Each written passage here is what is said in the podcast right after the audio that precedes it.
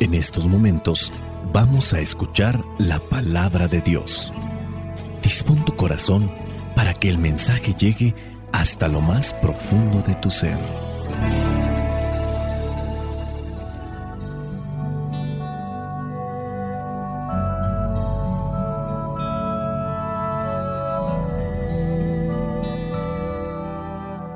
El Evangelio que la iglesia nos presenta para el día de hoy corresponde a Lucas capítulo 19 versículos del 45 al 48. Dice así, Después de esto, Jesús entró en el templo y comenzó a echar de allí a los que estaban vendiendo y les dijo, En las escrituras se dice, mi casa será casa de oración, pero ustedes han hecho de ella una cueva de ladrones. Todos los días Jesús enseñaba en el templo, y los jefes de los sacerdotes, los maestros de la ley, y también los jefes del pueblo, andaban buscando cómo matarlo, pero no encontraban la manera de hacerlo, porque toda la gente estaba pendiente de lo que él decía. Palabra de Dios. Te alabamos, Señor. Señor Jesucristo, nuestro divino Salvador. Gracias te damos por tu infinito amor. Te escuchamos en la palabra, te recibimos y adoramos en la Eucaristía, te servimos en los hermanos.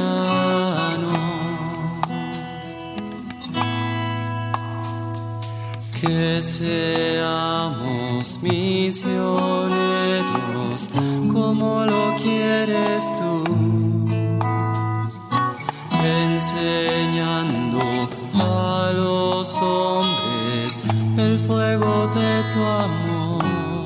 En un evangelio anterior encontramos a Jesús que se va acercando a Jerusalén y dice en el versículo 41, al ver la ciudad, Jesús lloró por ella y después dijo, si en este día tú también entendieras lo que puede darte paz. Hablar de la ciudad no es hablar de la construcción en sí material. Hablar de la ciudad es también hablar de la gente, principalmente de aquellos que están dirigiendo al pueblo no como gobernantes, sino aquellos maestros de la ley y fariseos que deberían de guiar al pueblo con rectitud, porque el pueblo sufre por su infidelidad a Dios. La infidelidad a Dios comienza desde las cabezas, es decir, desde aquellos que dirigen al mismo pueblo, maestros de la ley y fariseos. Si así están los que están liderando, ¿cómo no estará la gente? Los maestros de la ley y los fariseos estarán buscando constantemente a Jesús por envidia, para acabar con su vida y estarán incluso tratando de armar algo, tenderle una trampa para que por medio de esa trampa él caiga. Quieren deshacerse de él a como dé lugar. A los maestros de la ley, a los fariseos, los dominaba la envidia. Había también ambición Jesús les reprocha que muchos de ellos se aprovechan de los bienes materiales de las viudas. Muchos de ellos ponen cargas religiosas a los demás y esas cargas religiosas son tan pesadas que ni siquiera ellos son capaces de tocarla con la punta de un dedo. Y así se lo reprocha Jesús. Sepulcros blanqueados. Juan el Bautista les dirá razas de víboras, hipócritas. Viven la religión por fuera, pero por dentro están totalmente corrompidos, podridos, están llenos de injusticia, aunque en apariencia se portan bien, haciendo una conversión o haciendo una interpretación también para nosotros. Muchas veces somos también así como esos maestros de la ley y los fariseos, viviendo solamente la religión o las cosas de la fe por fuera. Ya otras veces lo he remarcado aquí en México y no dudo que también esto sucede en otros países, donde solamente somos religiosos pero la mera forma de superstición, buscando realizar algún acto religioso para que nos vaya bien, pero hablando de la rectitud, de la lealtad, de la justicia, de la caridad, de la amabilidad, Simplemente no lo hacemos. Podemos estar dentro del templo, sí, con las manos levantadas o haciendo una oración hasta con los ojos blancos si tú quieres, pero llegando a la casa no tenemos caridad, no tenemos humildad, les gritamos a los que nos encontramos, a nuestra propia familia, los humillamos, los pisoteamos, los ofendemos, los lastimamos. Ah, pero apenas regreso nuevamente al templo y estoy con mis golpes de pecho. Ahí estoy pidiéndole a Dios que me ayude para que me vaya bien en la vida. Pero en la relación fraterna con los demás simplemente soy un asco. Y así puedo ser yo que estoy al frente de una comunidad. O también pueden ser ustedes que son padres de familia. O que se encuentran de una familia. Incluso hasta a lo mejor tienen un cargo dentro de las cosas de la iglesia. O aunque no tengas cargo, puede ser de las personas que tienen imagen o que se cuelgan muchas cosas religiosas para aparentar que son personas acercadas a Dios, pero al mismo tiempo tienen una distancia abismal de las demás personas porque los tratan con desprecio. O como dijo don Teofilito, los tratamos con desprecio. El burro hablando de orejas. Y es que a veces así nos comportamos como esos maestros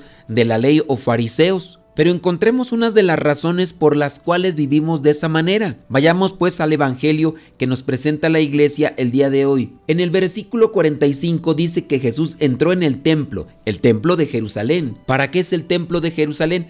Para orar, para reflexionar la palabra. Pero apenas entra al templo, comenzó a echar de allí a todos los vendedores y a los que cambiaban monedas porque aquel templo que era dedicado o que había sido construido para orar y para hablar con Dios y ofrecer sacrificios se había convertido en un vil mercado. En el versículo 46 Jesús les dice a todos aquellos, en las escrituras se dice, mi casa será casa de oración pero ustedes han hecho de ella una cueva de ladrones. Ahí comienzan nuestras distorsiones en la fe, en la religión, ahí comienzan nuestras desviaciones en la fe cuando cambiamos las cosas o el sentido de las cosas, hablando por ejemplo del templo. Todo el pueblo y los dirigentes de las sinagogas, los dirigentes del templo de Jerusalén le habían dado otro sentido, habían cambiado las cosas, ya no se estaba utilizando para lo que habían sido creadas el templo pues ya no servía para tener una conexión con Dios. Y cuando ya no tienes una conexión con Dios, te enfrías. Cuando ya no tienes una conexión con Dios, comienzas a ser insensible comenzamos a hacerle la vida más pesada a los demás, fastidiosa. Hablando de los sacramentos, para muchos podrían ser solamente actos sociales que sirven de justificación para realizar una fiesta y no tanto para tener un vínculo más cercano con Dios. Ahí es pues donde se le da otro sentido a lo que ha sido creado para relacionarse y unirse con Dios y le estamos más bien dando un sentido meramente mundano, el templo de Jerusalén convertido en un vil mercado. Los sacramentos que deberían de acercarnos más a Dios son una mera justificación para hacer fiesta, para tener un recuerdo. Algunos, por ejemplo, les preocupa más estar bien vestidos o tener la foto o el video del recuerdo que una buena preparación para asimilar bien lo que van a recibir en el sacramento. ¿Cuántos no están ahí esmerados para tomarle la foto en el momento exacto en el que a lo mejor recibe la comunión y tener ese recuerdo ahí enmercado en su casa? Pero no se preocuparon antes de saber si estaba bien preparado, ni se van a preocupar después para que sea constante en el acercamiento a ese sacramento. O por ejemplo, los actos cultuales. Se va a la capilla, se va a la parroquia, al templo los días domingo, pero solamente como un encuentro familiar para después, saliendo de ahí, salir a comer, salir al parque, salir de compras, salir al mercado. Vendría a ser solamente como un punto de encuentro. Y no es que esté mal que salgan a hacer sus actividades después de haber participado de la liturgia ese día. La cuestión es que no se le da realmente la importancia, no se asimila, no se vive y por lo tanto no hay frutos. ¿Será que nosotros también estamos llevando al relativismo alguna otra actividad religiosa que nos debería de acercar más a Dios pero no lo está haciendo porque simplemente nosotros hemos distorsionado su sentido? Hablando por ejemplo de las oraciones o de la forma en la que se vive el sacramento de la Eucaristía. Un ejemplo podría ser el caso de aquellos que dicen que la Eucaristía es una fiesta. Y ya entonces hay baile, hay muchos aplausos, Pero se nos olvida que la Eucaristía es el sacrificio memorial de Cristo y otros lo ven más como una fiesta, tanto así que incluso incluyen payasos, títeres y se nos olvida que es el sacrificio memorial de Cristo. Cristo se inmoló por nosotros. Es una actualización de ese sacrificio redentor de Cristo. Y solamente te invito para reflexionar dónde se llevó a cabo y de qué manera se dio ese sacrificio redentor de Cristo. Pues se dio en el Gólgota, en el Calvario, en la cruz. El sacrificio memorial de Cristo se dio en la cruz. No es una fiesta como tal. Imagínate estar presente en ese momento en el que se lleva a cabo este sacrificio y tú aplaudiendo, danzando con mucha alegría y se está llevando a cabo el sacrificio de Cristo. ¿No te das cuenta que muchas veces damos una distorsión tanto al acto como a lo que vendrían a ser las cosas? No sé si les ha tocado, pero hay lugares donde todavía no termina la celebración y dan algunos avisos. Ya están avisando que afuera hay algo de comida para los que quieran comprar, comer ahí o llevar a sus casas. Se les avisa que hay tómbola, que hay rifa. Avisa el que está vendiendo tamales y le aplauden. Avisa el que está vendiendo enchiladas y le aplauden. Avisa el que está vendiendo aguas frescas para que pasen a su puesto y le aplauden. Pasa un señor para decir que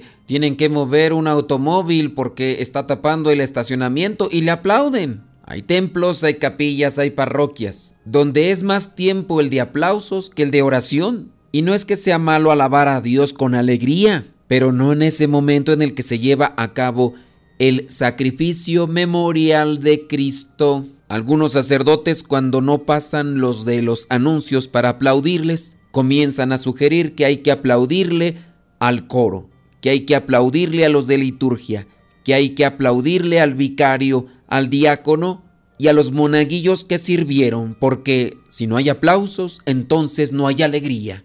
Distorsionamos las cosas y yo pienso que nos quedamos con puros sentimientos y después por eso nos enfriamos. Fariseos y maestros de la ley habían cambiado el sentido del templo y así también había cambiado la concepción de Dios en sus corazones. Dice el versículo 47 del Evangelio, todos los días Jesús enseñaba en el templo y los jefes de los sacerdotes, los maestros de la ley y también los jefes del pueblo, llenos de enojo porque Jesús había acabado con su negocio, andaban buscando cómo matarlo. No distorsionemos las cosas de Dios, no distorsionemos los actos que nos llevan a Dios. Conozcamos primero el sentido de la liturgia, el sentido de lo sacro, y hagamos un esfuerzo por vivir en la cercanía de Dios. Que nada me perturbe, Señor, de tu perfecta paz, de tu bella amistad de tu infinita protección, de tu inmenso amor y de tu redención. No permitas que los miedos dañen mi confianza, vendrán tempestades. No permitas que la carne manche mi pureza, vendrán huracanes es tentación, tú eres salvación. El mundo es confusión, tú eres mi paz, Señor. Que nada me perturbe, Señor, de tu perfecta paz, de tu bella amistad de tu infinita protección, de tu inmenso amor y de tu redención. Nos ponemos ante la presencia de Dios para que ilumine nuestros pensamientos, nuestras ideas, y así, de esta manera, nuestras palabras y acciones sean un reflejo de su presencia entre nosotros. En esta mañana, Dios de mi vida, pongo todos mis planes en tu nombre, para que seas tú quien pueda darle el mejor horizonte y que pueda realizarlo a mi favor. Dios mío, ten en cuenta todas las peticiones que te hago desde mi corazón, porque sé que tú me escuchas y me ayudarás a cumplir mis anhelos. Divino Señor, los rayos del sol caen sobre mi ventana en señal de que un nuevo día ha iniciado. Me pongo en pie y solo puedo darte las gracias, bendito Padre, pues has tenido misericordia de mí, me has cuidado durante la noche y ahora me regalas un nuevo día lleno de oportunidades para cumplir todos mis sueños y mis anhelos. Es de mañana y miro al cielo para darte gracias, amado Señor. Gracias por darme la oportunidad de estar vivo, de despertar junto a las personas que amo y de poder iniciar mi día tomado de tu mano. Aún en el silencio de la mañana que recién se levanta, quiero pedirte que me infundas tu paz para actuar sereno en estos tiempos violentos. Dame fuerza para que el espíritu que habita dentro de mí arda con tu amor. Hoy me dispongo ante ti, mi amado Padre, para encomendarte mi vida y cada una de las actividades que realizaré el día de hoy. Por favor, toma todos mis esfuerzos y úngelos con tu poder. Camina conmigo, Señor, y ayúdame a realizar todas mis obligaciones con entusiasmo, optimismo y pensando en que todo será para una vida mejor. Yo confío en ti, Dios de mi vida, y confío en que tú tomas mi sacrificio, mi trabajo, y aquello que te ofrezco con el corazón. Quiero caminar por senderos de dicha, felicidad y mucha prosperidad, amado Padre. Que la abundancia venga a mi vida y a la de mi familia, pues necesitamos de tu bendición. Ayúdame a ser fiel en lo poco, para alcanzar tu gracia, y dame la fortaleza que necesito para sobreponerme a la adversidad y para superar las pruebas que se me presenten el día de hoy. Espíritu Santo, fuente de luz, ilumíname. Espíritu Santo, fuente de luz, lléname de tu amor. La bendición de Dios Todopoderoso, Padre, Hijo y Espíritu Santo, descienda sobre cada uno de ustedes y les acompañe siempre. Soy el Padre Modesto Lule de los misioneros servidores de la palabra. Vayamos a vivir el Evangelio.